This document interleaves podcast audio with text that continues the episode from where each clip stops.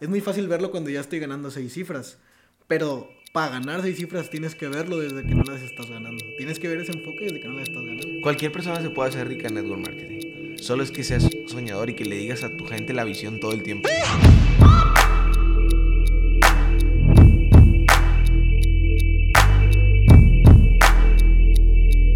Familia, bienvenidos a un nuevo episodio. Yo estoy muy emocionado porque este episodio es completamente distinto a lo que hemos venido acostumbrados en este gran podcast 3%. Hoy por primera vez en este podcast tenemos a un invitado especial que de entrada déjame te platico, yo ni siquiera me puedo creer que él esté con nosotros el día de hoy, le vamos a estar haciendo algunas preguntas acerca de su trayectoria de emprendimiento y estoy seguro que nos va a estar aportando muchísimo, muchísimo valor para platicarte quién es.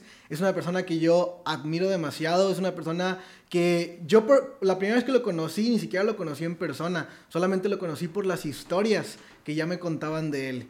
Es un crack, una persona que tiene cerca de 5 años de estar en el tema del emprendimiento digital y a sus 24 años de edad, que en mi opinión personal es una edad muy temprana, muy joven para poder hacerlo, ya está colocado dentro de la población mundial en ese segmento que quizá todos queremos llegar, que se llama el segmento de los millonarios. Porque de acuerdo a Forbes, Forbes dice que una persona que genera arriba de 45 mil dólares por mes en ganancias, en comisiones, ya puede ser catalogado no solamente aquí en donde vivo yo en México, sino prácticamente en todo el mundo. Entonces, hoy tenemos a Mario González. ¿Cómo estás, mi buen George? ¿Cómo estás, hermano? De verdad, muy contento. Te agradezco que puedas estar aquí con nosotros, aportando, aportando muchísimo valor. Y pues hoy vamos a desmenuzar toda la vida de Mario González. Sí, no, pues primero que nada quiero darte las gracias por invitarme a tu espacio. He visto que estás creciendo mucho en el área de los podcasts, en, el área de las redes sociales y pues muchas gracias por invitarme. Espero compartirle valor a las personas que están emprendiendo, que están iniciando y que quieren crecer. Pues venga, pues vamos a ponernos muy cómodos. Hoy no va a ser así como todo en un tema de formalidad y de seriedad. Pues Mario y yo somos amigos de hace ya rato, entonces pues hoy vamos a hacer unas preguntas y ahora sí que vamos a contestar, como decimos los regios, al chile. ¿Te late? Perfecto, bro, pues quiero empezar con algunas preguntas, a lo mejor un poquito acerca de tu contexto, de tu pasado, porque yo estoy seguro que no solamente yo, sino toda la audiencia que nos está viendo, queremos entender de dónde vienen los pensamientos que yo a veces que platico contigo y, y, yo de verdad me quedo así como, güey, ¿de dónde saca este cabrón esta información? Yo creo que tenemos primero que entender y voltear un poquito hacia el pasado para entenderlo. Entonces, si me permites empezar con las preguntas, acá de este lado tengo... ¿Qué fuiste a estudiar a la universidad? ¿Qué carrera? Mira, te voy a ser sincero, yo siempre desde niño quise ser rico. Yo creo que también por eso me hice rico joven, porque siempre lo soñé, siempre lo pensé. Eh, dicen que te conviertes en lo que piensas regularmente, y yo regularmente pensaba en ser rico. Yo veía a alguien con buen coche y yo decía, yo lo voy a tener. Yo veía a alguien en, viviendo en una linda casa y yo decía, yo voy a vivir en una, en una linda casa. Entonces yo siempre pensé en ser rico. No sabía cómo, pero, pero sabía estaba 100% seguro. Yo voy a la universidad y entro a contador público por la sencilla razón que los contadores son los que manejan el dinero. Entonces, muchas personas tienen dinero, pero no saben cómo funciona. Y un contador sabe para dónde va, cómo le puede ganar los impuestos y de esa forma quedarse él con una parte, hacer que la persona se ahorre un dinero, eh, eh, hacer que, o sea, te conviertes en asesor de una persona. Hay personas que inician como contadores y terminan manejándole contabilidad, sí, pero a una empresa grande que factura millones y diarios. Entonces yo trabajaba en un despacho de contadores donde se movía mucho dinero y yo veía los números. O sea, imagínate yo hacer una factura a un cliente de 80 millones por una carretera. Decías, quiero esto para mí. Sí, de 500 millones. Entonces yo decía, oye, estas cantidades existen. O sea, hay un tipo detrás de esta SA que se está comiendo todo este dinero. Entonces yo fui a contador público por la sencilla razón que es donde ellos movían, veían y podían distribuir el dinero. No me gustaba nada en lo absoluto, pero le entendía. Siempre me han gustado los números. Y creo que me gustan mucho los números por la sencilla razón que los números te van mostrando los resultados. Ejemplo, yo veía que alguien tenía un Mercedes, un BMW. Y yo, ¿cuánto pagan al mes? No, pues 10. Bueno, esta persona gana 40. Yo siempre soy numérico, hago números en mi cabeza. Siempre, siempre. Por eso voy, estudio contador público, pero estaba sin pasión en la vida, no me gustaba. ¿Acabaste la carrera? No. ¿En qué semestre te quedaste? En cuarto. Y cuando estabas en la carrera ya estabas trabajando de, de lo que me dices. Sí. Wow, increíble. Es bueno saber eso porque creo que ahí desbloqueaste tu contexto económico. Cuando empezaste a ver que alguien estaba ganando lana que ni siquiera dimensionabas, dijiste, no te pusiste el tope que se pone la mayoría de la gente de que, wow, este cabrón le va muy bien, que, Dios lo bendiga. Aparte yo escuchaba hablar, Jorge, de, gente como, no sé, digamos que yo escuchaba un contador decir, no, pues tal fiscal. Y ese fiscal está hundido en dinero. Y yo tenía, o amigos de la oficina que conocían al fiscal y me decían, no, no, no, su carro por dentro está bañado en oro. Su carro, esto, su casa tal. Y yo, güey, neta, sí, yo quiero hacer esto. y me involucré tanto, tanto que la verdad le entendía. De hecho, ese despacho, no voy a decir el nombre, pero tiene aproximadamente nueve sucursales en la ciudad. Y yo estuve en cuatro. O sea, le aprendí tanto que me movían de oficina y me decían, Mario, ve a apoyar a, tales, ve a apoyar a tales, ve a apoyar a estos. ¿Y por qué le entendí? Bueno, yo creo que los errores siempre nos dejan lecciones. ¿Y por qué te digo esto? Porque en la prepa yo dejo materias. Fue un error. Un error de niño, un error novato, un error que cualquiera comete. Pero mis papás no tenían el dinero para pagarme las materias. Entonces mis papás con gran esfuerzo me estaban pagando la escuela y cuando dejo materias me dicen, Mario, pues ve a trabajar y tú te pagas la escuela. Cuando me lo dijeron yo creí que era broma. Después me enteré que era real porque mi papá me dijo, oye, ya te conseguí trabajo. Empiezo a trabajar en una empresa que ofrecía un sistema de facturación. Ahí le empiezo a entender al todo, a todo el tema de contabilidad. Entonces de un error me sale un trabajo. Y ese trabajo, que por cierto me pagaban 500 pesos a la semana, medio tiempo, era una ayuda para mis camiones y la escuela nada más. Terminé ganando 2.500 pesos, duré un año y ocho meses trabajando ahí. Y después me cambié a un despacho donde solo duré un año y esa es mi historia laboral. Solo trabajé tres años en toda mi vida. O sea, a pesar de que empezaste ganando una cantidad de dinero ridícula y que fuiste aumentando de, de nivel de ingresos, aún así no es un, o sea, no llegaste a ganar un ingreso que tú dijeras, wow, estoy súper bien, pero, o sea, creo que no fuiste a trabajar por el dinero, fuiste a trabajar por el aprendizaje. Mm, no. Al, al, principio, no. O sea, ya después dije, ok, quiero aprender para ver qué puedo aplicar después. Pero al principio, sinceramente, solo fue dinero. Okay. Por eso creo que hay muchas cosas que nos pasan en la vida que al principio no entendemos y con el tiempo decimos, ya entendí. Sí, entonces hay veces que tienes relaciones con, con una persona y, y, o una relación de amorosa y dices, ¿por qué ya no estoy con esa persona? Y después de cinco años dices, ya sé por qué estuve. O sea, el verdadero por qué lo sacas mucho después. Igual en un trabajo, igual en un error, igual en un desliz, igual en un emprendimiento. Por eso decimos los emprendedores que cuando alguien fracasa en su emprendimiento, en realidad no fracasó. Solo está ganando aprendizaje. Pero todavía el aprendizaje no lo puede estudiar, asimilar, exacto. Totalmente. Oye, mencionabas ahorita, eh, bueno, a, a, tus papás, y yo conozco un poquito de tu historia, más bien de tu historia, de tus orígenes, de dónde vienes, dónde naciste. No lo conozco al 100, pero creo que lo vamos a conocer. Y tus papás no eran, no eran unos padres de que si tú cometías un error, tus papás tenían el dinero para solucionarte ese error me queda claro con lo que acabas de decir. Entonces, platícame cómo era tu familia, dónde naciste, con, con, con qué recursos naciste, qué nivel de educación tenías acceso, qué nivel de eh, comodidades, eh, etcétera, ¿Qué, ingresos tenían tus papás, todo. Ok, mira, te voy a contar un poco de mi familia. Vengo de una familia de padre, madre, están, siguen casados. Mi mamá ama de casa, mi papá trabajaba en una empresa de mensajería eh, que se llama Quality Post, que entregan cartas por la ciudad y ganaba aproximadamente entre 12 y 20 mil pesos al, al mes. Eh, tengo una hermana. Entre 600 y 1000 dólares. Ajá, para personas que no, sean, no estén en México, 600 mil dólares. Mi hermana es una persona que tam tampoco terminó su carrera. Trabaja, de hecho, ahorita trabaja como administradora en, en la empresa de un amigo mío. Pero mis orígenes, ¿cómo fueron? ¿Qué lujos teníamos? ¿Cómo era mi vida? Mira, para empezar, nací en una colonia sin mucho dinero. O sea, todos mis vecinos, nadie tenía dinero. ¿Sabes? Todos, todos tenían un rango de sueldo aproximado de 10 a 20 mil pesos. Incluso había personas de menos de 10 mil pesos. Estoy completamente seguro. Quieras que no, en, un barrio, en, un lugar donde hay personas de bajos recursos, la vida es muy distinta. Ejemplo, los niños de colegio, el más interesante es el niño que tiene más dinero, ¿no? El que tiene el mejor juguete. Y en un barrio, eh, ¿quién es el mejor niño? Pues el que mejor se sabe defender.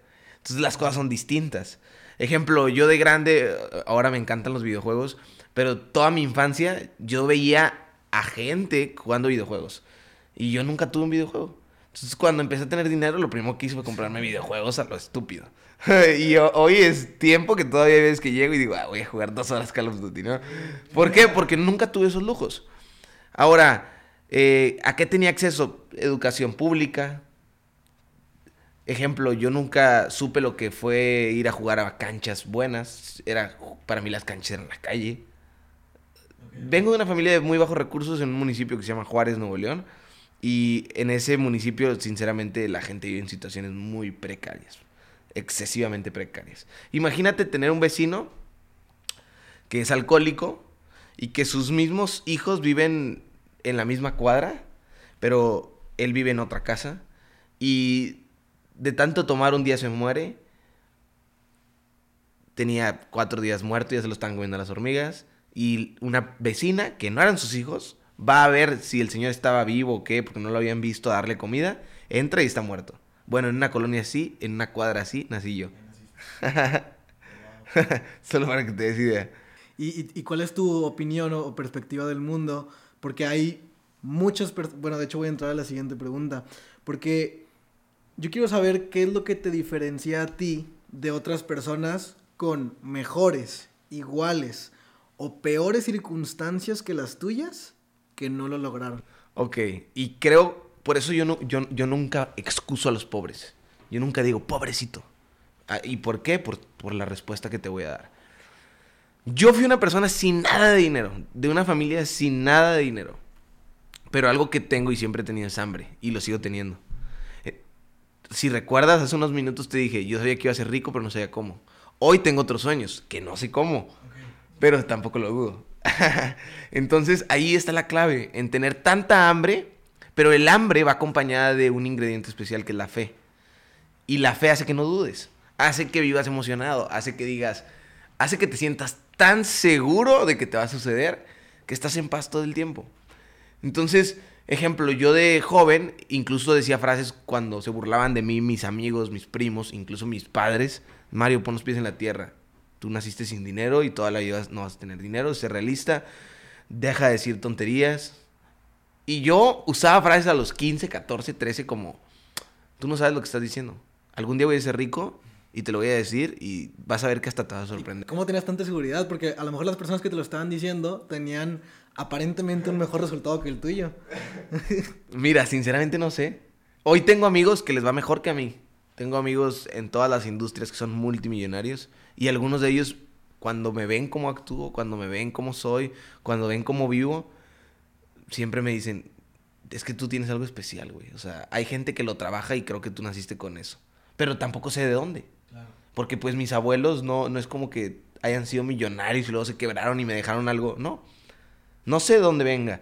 Pero siempre he tenido mucha hambre. Siempre, siempre, siempre. Pero te voy a ser bien sincero, mis papás creo que me educaron y hicieron un buen trabajo, porque a pesar de que soy muy hambriento, no soy tan envidioso. Porque hay gente muy envidiosa, que es hambrienta, pero es envidiosa. Dice, yo quiero tener, ejemplo, ven a alguien en un carrazo, en un Maybach, y dicen, yo voy a tener uno, y ese güey ni se lo merece, y yo, y yo, yo también voy a poder. Entonces, ojo, tienen hambre, pero están envidiando el coche que tiene alguien más. Entonces yo no soy así. Yo siempre estoy pensando en cómo lo voy a hacer, pero nunca estoy pensando en la persona que lo tiene. Me da igual la persona que lo tiene. No compito con la persona que lo tiene. Porque él ya lo tiene. Y yo no, yo lo voy a tener. Entonces estamos en situaciones muy distintas. No pienso en él. Siempre estoy centrado en, en mí. Sinceramente soy egocéntrico, al 100%. No, y, perdón que te interrumpa. Además, en, en, la parte en la que tú y yo somos socios y me toca trabajar directamente contigo eh, muchísimas veces, yo sé que eres una persona que, que o sea, quiere ganar, pero ganar, ganar. O sea, no, no ganar chingar, ¿me entiendes? No, no, no quieres el pastel para ti solito. O sea, quieres el pastel, pero lo quieres para la familia. No es divertido el pastel solito. De hecho, yo, en mi mente, siempre filosofo y yo digo, mira, es tan fácil la sociedad. O sea, hay tanto dinero. Y si se repartiera el pastel entre todos, no habría esa gente que se levanta, no habría esa gente que molesta al gobierno, no habría esa gente que hace esto, pero si se repartiera. Entonces yo siempre soy de los de repartir. Porque si yo me lo quedo, yo voy a estar feliz. Pero yo no voy a ser, no voy a estar tan feliz y tan en paz porque me voy a tener que cuidar de ti. Porque como tú no estás comiendo, me vas a envidiar, me lo vas a querer quitar. Entonces digo, mejor ¿por qué no comemos todos? No estamos bien todos. Aparte, si tú te pones a pensar en cualquier cosa, no voy a especificar algo, en cualquier cosa, cada persona es importante. Ejemplo, en la NASA, ¿no? Hasta la persona que barre que dice, no, pues yo envío eh, cohetes al espacio. ¿Por qué? Porque es pertenencia. De hecho, las grandes empresas no le dicen empleado, le dicen colaborador. ¿Por qué? Porque colaboras conmigo. No, no, no, no soy tu jefe, no, no eres mi empleado, no, colaboramos. Por eso en Network Marketing no decimos jefe, decimos líderes. Claro. Porque todos suman. Hasta el que, hasta el que, me- hasta el que firma una persona, el que firma 100, todo suma. Una hace la diferencia en un, en un rango, pues. Totalmente. Todo suma en la vida. Wow, increíble.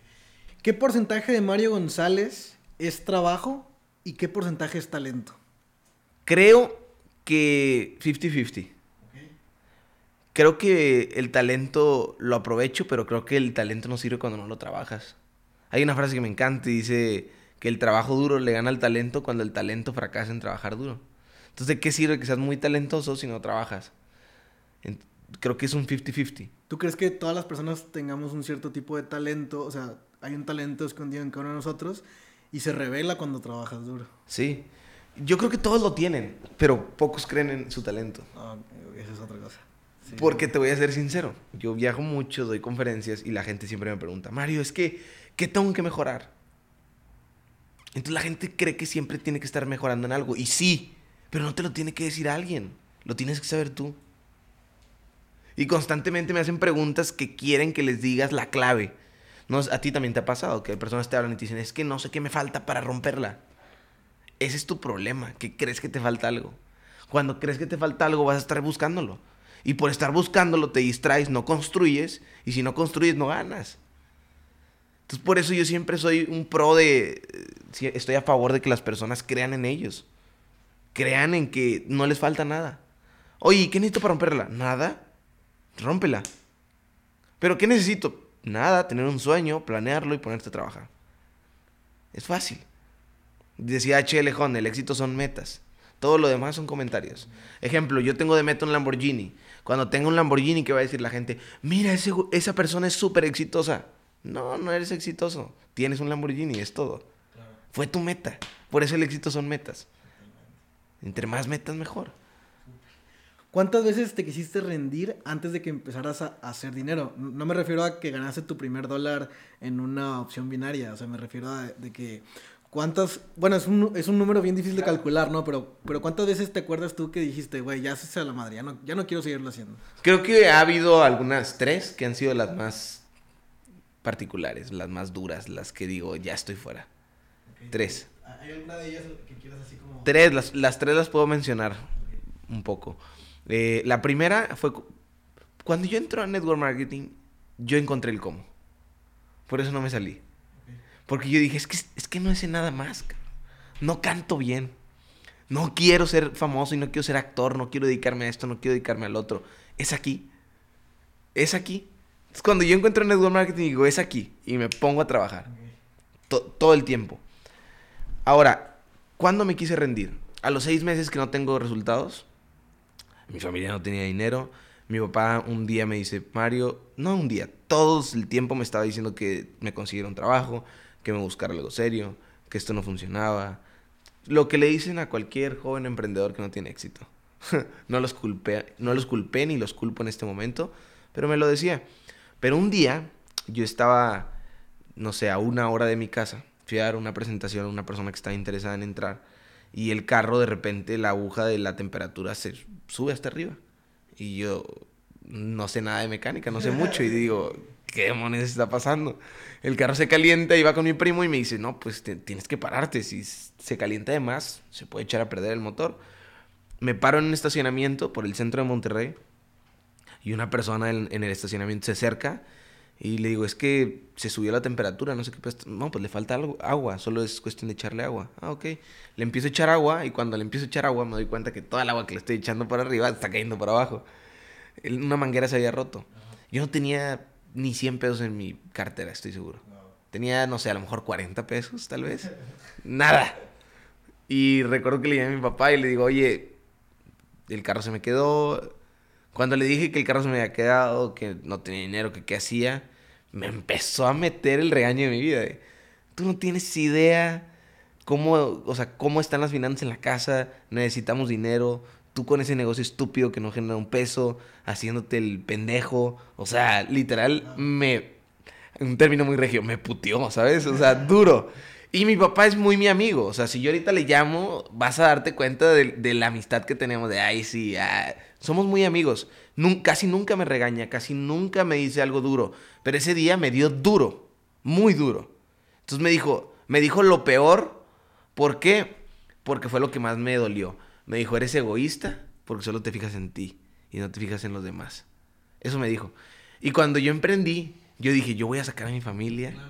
O sea, lo estaba haciendo por ellos, ¿sabes? Y él diciéndome egoísta y es como, no, no entiendes. No le quise dar explicaciones, solo me dijo, quiero que ya te salgas del negocio. Te lo juro que empecé a llorar muy fuerte y no podía controlar, me dijo egoísta, lo estaba haciendo por ellos. Él no sabía que yo también estaba pagando el precio y me la estaba, estaba batallando mucho y que estaba pasando un muy mal momento yo por dentro.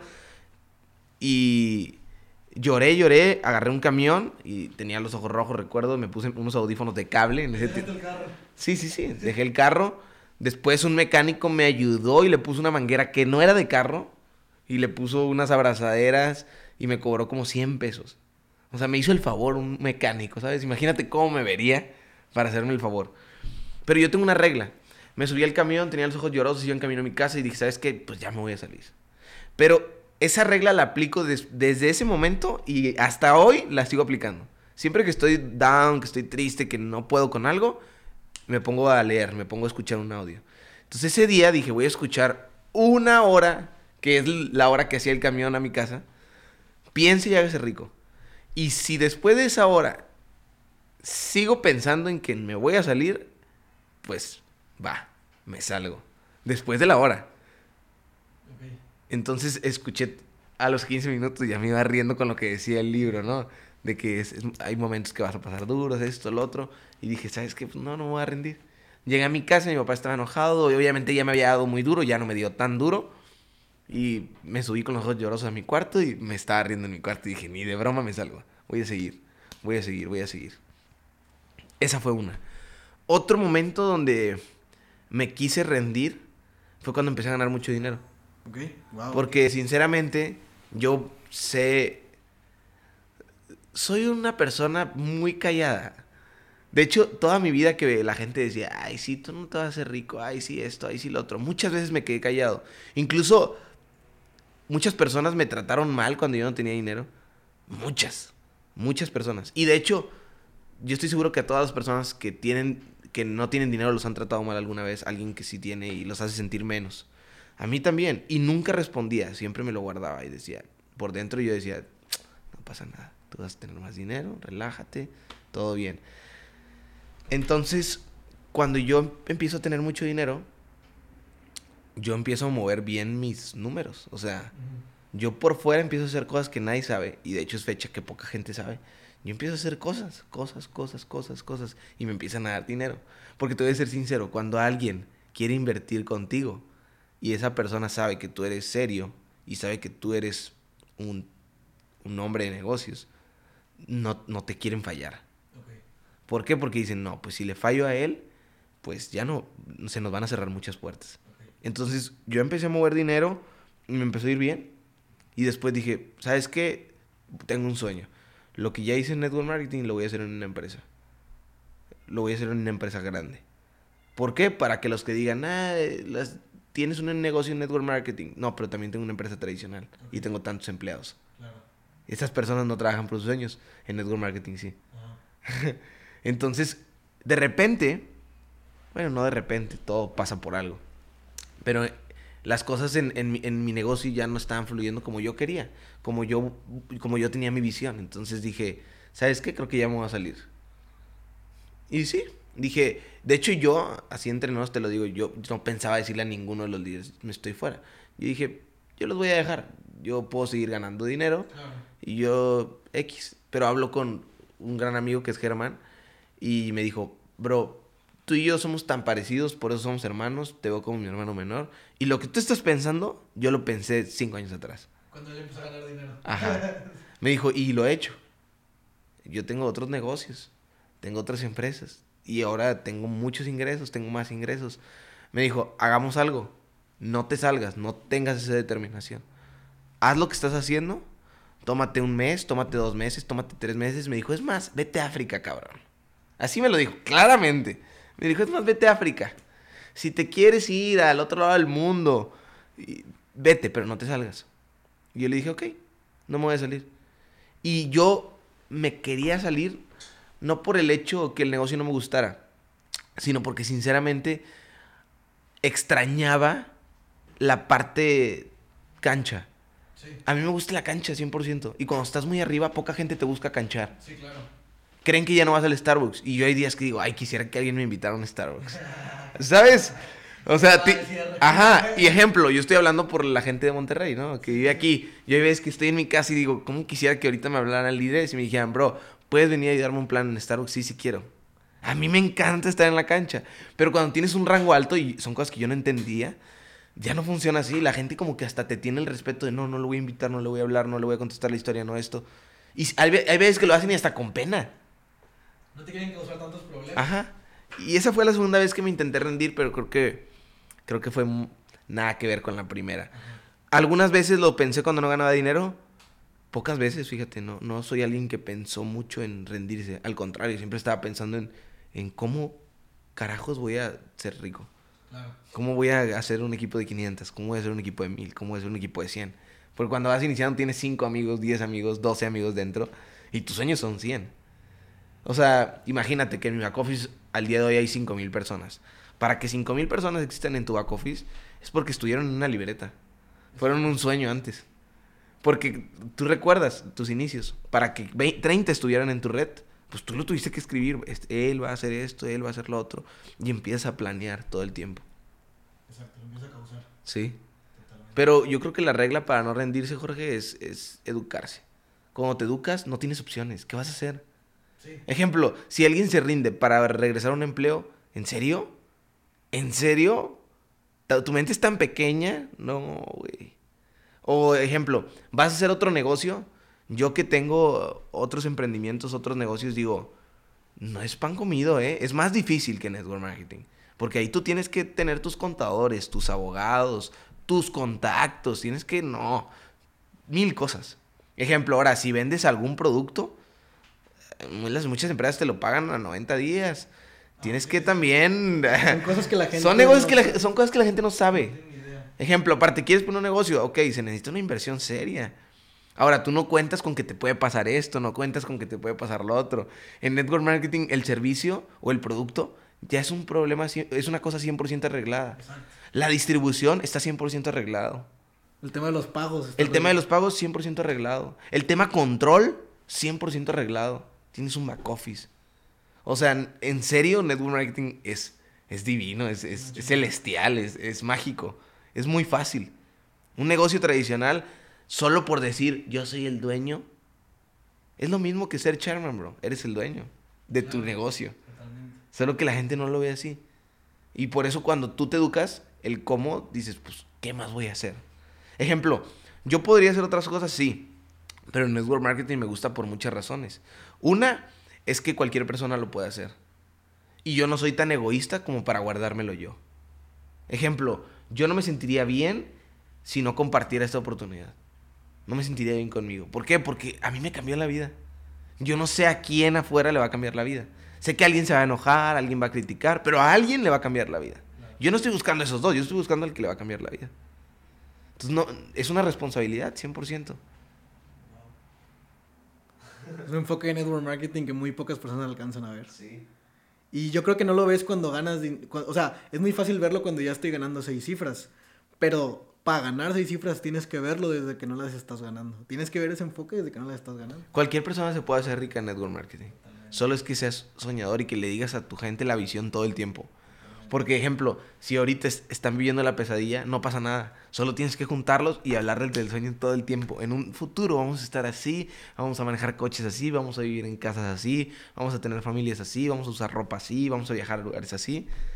Y después de un tiempo, digamos que el 90% de esas personas a las que les contaste tu visión ya no van a estar. Solo el 10%. Y ese 10% van a estar viviendo esa vida que tú hablaste. Y el otro 90%, adivina qué va a decir por mensajes de Facebook e Instagram te van a escribir, wow, hubiera entrado, cometí un gran error. Y te lo digo porque tengo cinco años haciendo esto y cada semana me llega un mensaje de un ex socio o de un ex amigo que se arrepiente de no haber tomado la decisión a tiempo.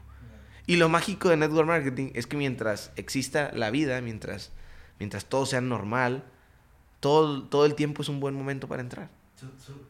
Hay gente que inició hace 20 años, yo inicié hace 5 y también ya me va bien. Entonces, si alguien inicia hoy, tal vez en cinco, tú y yo vamos a ser multimillonarios y él va a ser millonario. Totalmente. En, mi caso personal, o sea, cuando yo inicié, no inicia mi, mi, hermano, no inicia a la par junto conmigo. Se inscribió, pero no lo hizo, no lo hizo profesional. Y cinco años después, ya en seis cifras, es un momento de iniciar. Pero, en, o sea, no es como que hay un arrepentimiento de, güey, si hubiera iniciado hace cinco años, ya, hubiera, ya sería seis cifras igual que tú. No. Al contrario, inició porque era su momento de iniciar en ese, o sea, por alguna circunstancia, porque un planeta se alineó con otro. Nunca vamos a saber los misterios del universo, ¿no? Pero, o sea, porque él me dice, si hubiera iniciado antes, ya sería, ya estaría ganando lo mismo que tú o más. Le digo, o quizá te hubiera salido, o sea, quizá te hubiera rendido, porque a lo mejor no estaba ese factor que tú sí viste ahora que iniciaste, que te está haciendo tomarlo Que todo es un efecto mariposa. Sí, totalmente. O sea, tal vez todo es un efecto mariposa. Si hubieras estado, si eh, tu hermano hubiera entrado en otra generación, tal vez no le hubiera gustado. Si hubieras... Es más, hay mil factores que dices... O sea, antes, antes yo vendía cremas, o sea, es como... Eso era apasionante para Simplemente el amigo que me invitó a mí, ¿sabes? Ajá. Es un amigo que yo lo conozco porque mis papás y su mamá iban a la misma iglesia. Entonces imagínate que no hubieran ido a esa iglesia, yo no lo hubiera conocido, y si no lo hubiera conocido, él no me hubiera invitado, y si no me hubiera invitado, yo no estaría aquí. y él se salió, él no hace esto, él nada que ver. Pero el, el universo es perfecto. O sea, a ti, a mí, a tu hermano y a todos los emprendedores nos encuentra. Porque sabe quién tiene hambre. Estamos en otra frecuencia. La frecuencia hambre hace que no te enfermes. No sé si tú fuiste ese niño, pero yo sí lo fui. Ese niño que no se enfermaba, que todos los climas, que todo le valía madre, que todo terreno. Y los otros niños, ¿dónde están? Están en otras frecuencias. ¿Y quién está bien y quién está mal? No, pues quién sabe. Pero yo estoy en lo que me gusta. Estoy en mi, en mi, en mi frecuencia hambre. Totalmente. ¿Sabes? Ejemplo, ahorita estás haciendo podcast aquí. Tal vez algún día vas a grabar tus podcasts desde Milán, desde Londres, desde Tokio, desde alguna ciudad. Ajá. Desde, sí, ahorita estamos aquí filosofando, tripeando y no sabemos el cómo, pero sabemos que sí. sí totalmente. Hay fe. Totalmente. Entonces tú dirías que nunca es, nunca es demasiado tarde como para iniciar. No. Totalmente. Perfecto. Mario, pues ya dos últimas preguntas ya para ir este, concluyendo una información que ha sido de muchísimo valor para todos. Esta es una pregunta muy puntual, es una pregunta eh, con muchísimos eh, matices.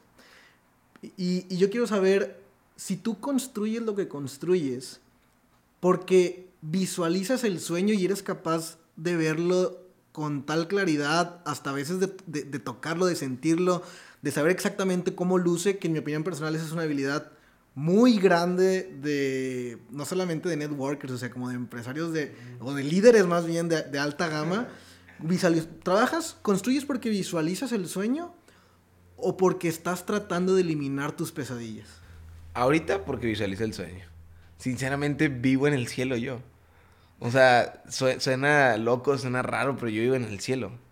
O sea, vivo en una casa increíble, tengo un coche increíble, no hay nada que me moleste en mi vida. Es, de hecho, es, la comodidad en ocasiones es un problema. Sí. Porque dices, ok, tengo todo, no hay nada que me falte, tengo todo, absolutamente todo. Tengo casi todo. Hay pequeñas cosas que no tengo, pero trabajo porque estoy visualizando un sueño aún más grande. O sea, cuando yo veo mis sueños, Yo veo yates. Yo, yo no ni siquiera me veo viviendo en este país, en México.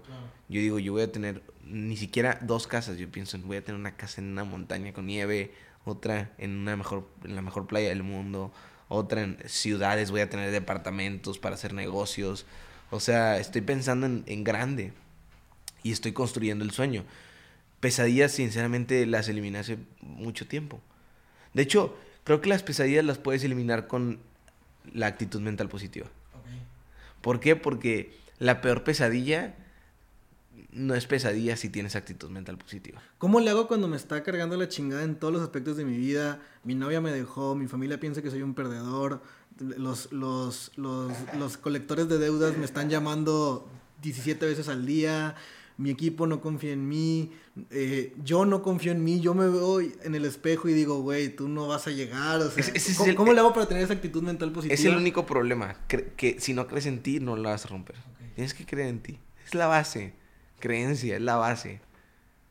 Porque la creencia eh, pone el bien, pone el mal, pone la verdad, pone la mentira eh, en tu mente. Eso no es real.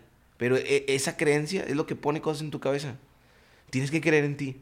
Ejemplo, yo me estaba riendo cuando me empezaste a decir, porque tú dijiste, ¿qué pasa si yo estoy eh, en malas situaciones, ¿no? Una pesadilla, si me dejó mi novia. Mira, con AMP, ¿qué, qué pasaría si a mí me dejara mi novia? ¿Sabes qué haría yo? Haría una fiesta, cabrón. ¡A juego! Me dejó mi novia, soy libre.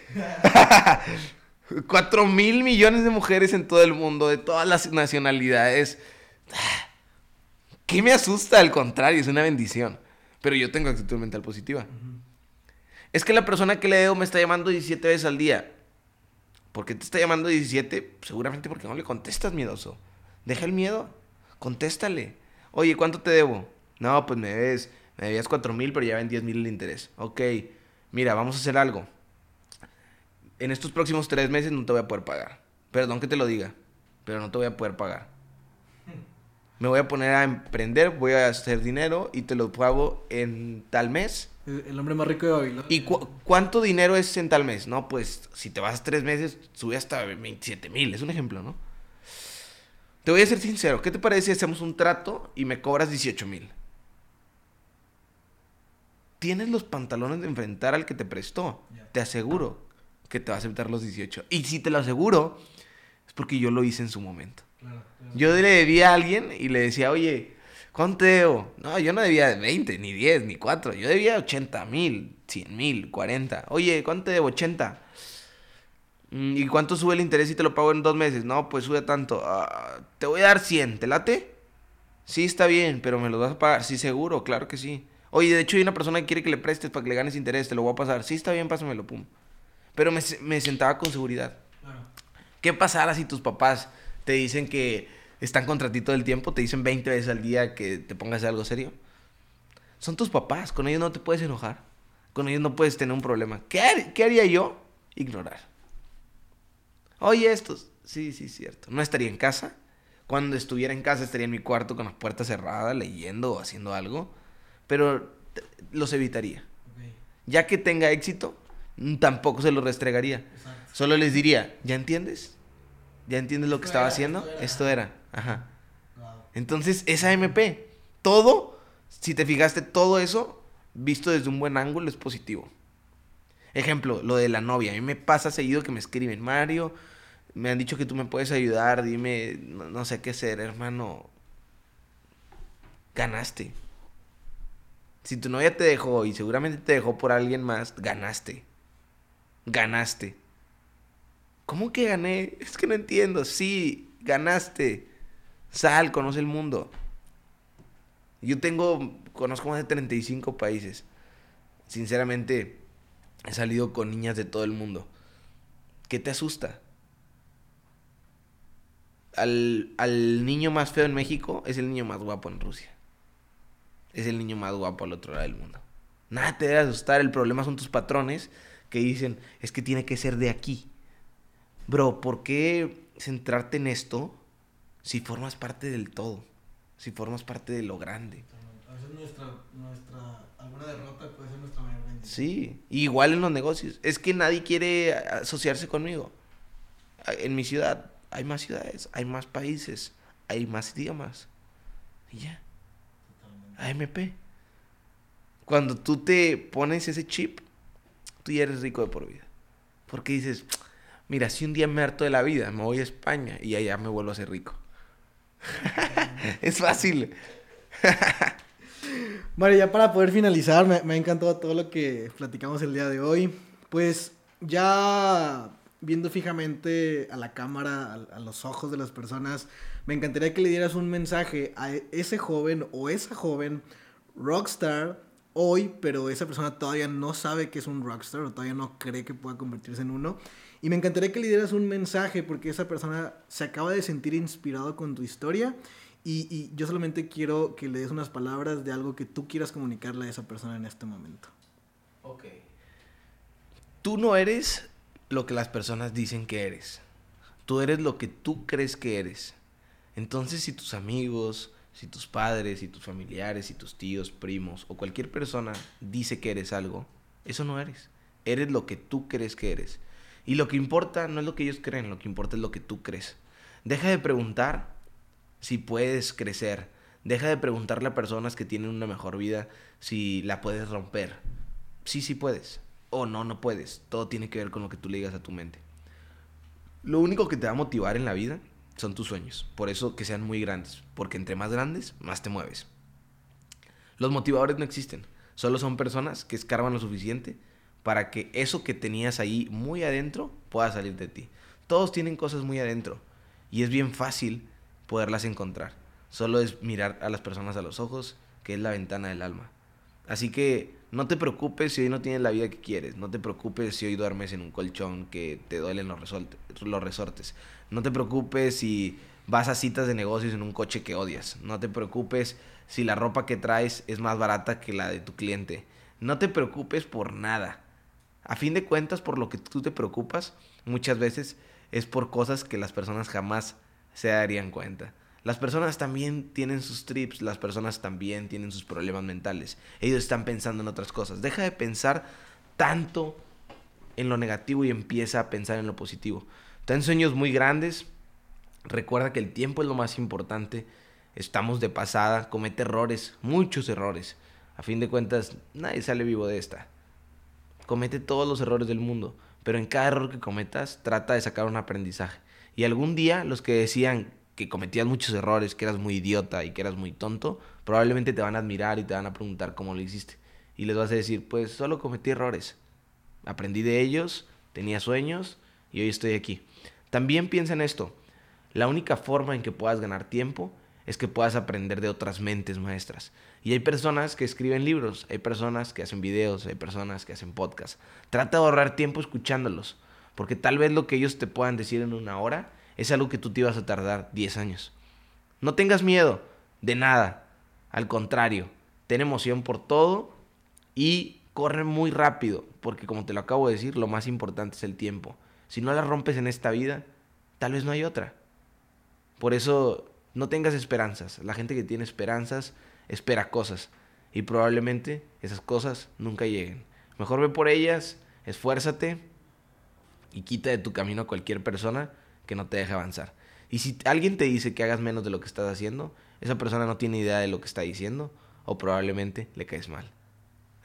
Wow, mi gente, acabamos de escuchar a Mario González, generador de 50 mil dólares por mes, actualmente Chairman 50, muy pronto Chairman 100, del emprendimiento en el cual él, y yo estamos asociados. Y de verdad me encanta eh, tener invitados de esta calibre en el podcast y estoy muy feliz de que Mario no solamente es un joven de 24 años que está revolucionando la industria del network marketing, no solamente es una de las personas más influyentes en el mercado latino en la industria del network marketing, sino actualmente es toda una personalidad y una figura pública en el emprendimiento mexicano. Por acá te vamos a dejar las redes sociales para que lo puedas seguir, que no solamente tengas todo el valor que acabas de recibir el día de hoy de una sola vez, sino que puedas tenerlo consistentemente a través del mensaje que predica todos los días a través de sus diferentes plataformas. Hermano, reitero mi respeto y admiración. De verdad, muchísimas gracias por estar aquí. No, un placer. Siempre va a ser un placer eh, compartir tiempo y experiencias y pláticas contigo. Eres mi hermano. Let's go, hermano.